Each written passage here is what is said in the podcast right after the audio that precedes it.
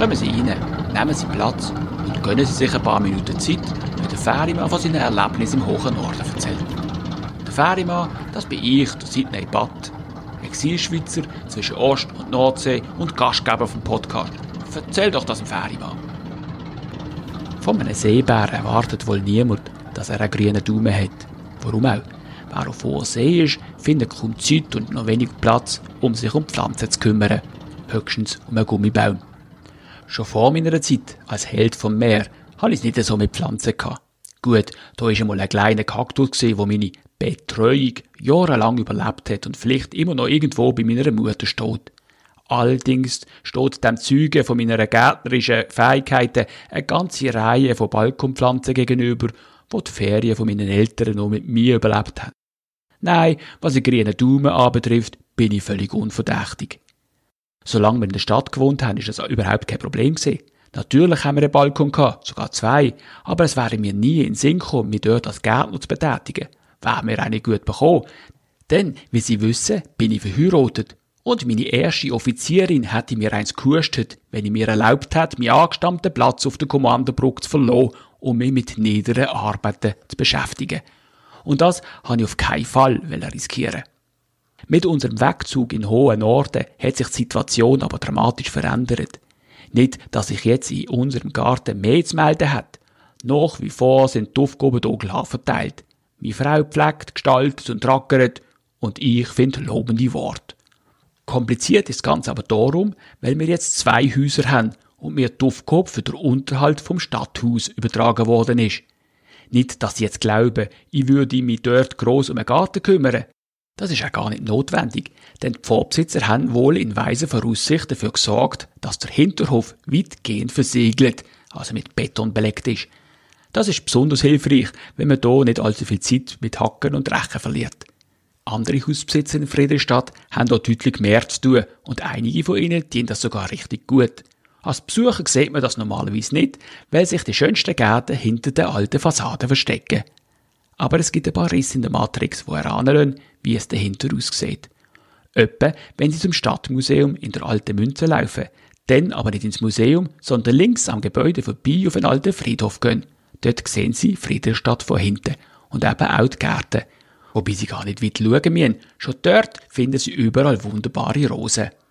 Womit wir beim eigentlichen Thema wären.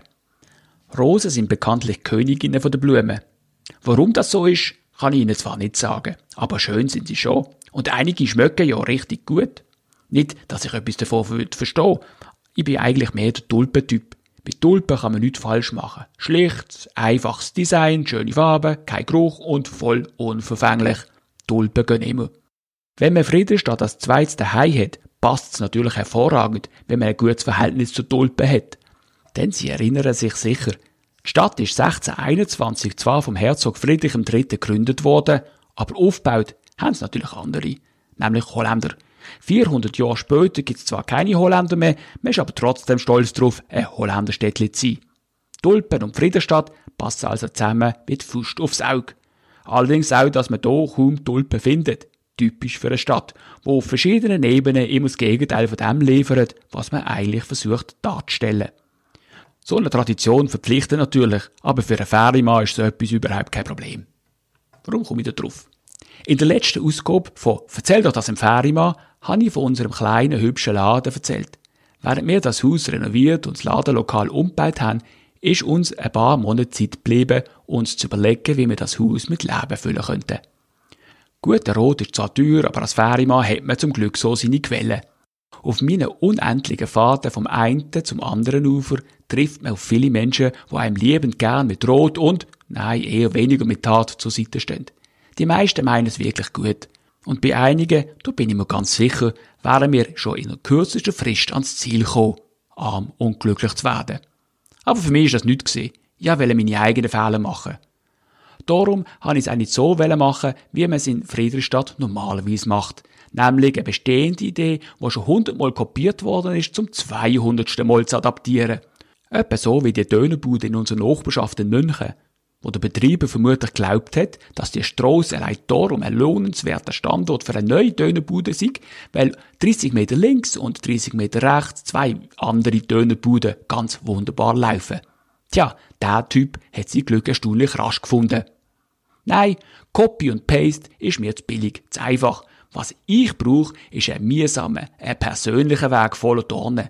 Etwas, wo mir die Chance gibt, im Nachgang voller Stolz davon zu berichten, dass ich alles gegeben und alles versucht habe, aber entweder die Zeit noch nicht reif war oder die Leute einfach zu doof sind, die gute Idee zu begreifen. Kurz, ich habe mit Stolz auf mein eigenes Versagen zurückblicken Darum habe ich mich für mein eigenes, aber trotzdem naheliegendes Thema entschieden. Und das ist, Sie werden sicher wegen dem Holländerstädtchen gedacht haben, die weite Welt der Rosen. Ein Thema, wo ich ganz von unten anfangen konnte, weil mir zu dieser Idee jeder Bezug und vor allem jedes Wissen gefällt hat. Ideale Voraussetzungen also für eine Erfolgsgeschichte. Immerhin bin ich gescheit genug gewesen, auf echte Rosen in Töpfe und Vasen zu verzichten.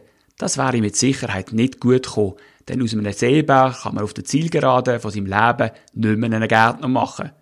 Trotzdem, im Rosenhaus dreht sich alles ums Thema Rosen. Rosen zum Essen, zum Trinken, aus Keramik, auf Textilien, natürlichen Kosmetika aller Art. Sie glauben gar nicht, wo man Rosen überall findet. Also ich staune heute, auch vier Jahre nach der Gründung, immer noch, dass ich unentwegt auf neue Produkte stoße. Unser Laden heisst sinnigerweise Rosenhaus. Da der Podcast sich bekanntlich an Schweizer richtet, mag das wie Baseldeutsch tönen. Tatsächlich gibt's das Wort Haus, aber auch in einer wie soll ich sagen, Spruch, wo man in Nordfriesland redet. Plattdeutsch. Für uns Schweizer kaum zu verstehen. Obwohl wir doch in unserem Alltag gewöhnt sind, mit verschiedenen Dialekten, selbst solche aus dem Lötschental, Schlag zu kommen. Aber Platt ist eben kein Dialekt, sondern ein eigener Spruch. Im Holländer Städtli Rosen statt Tulpen zu verkaufen ist übrigens weit weniger originell, wie es auf den ersten Blick aussieht. Wie ich schon gesagt habe, gibt's doch kaum Tulpen, wohl aber Rosen ohne Ende.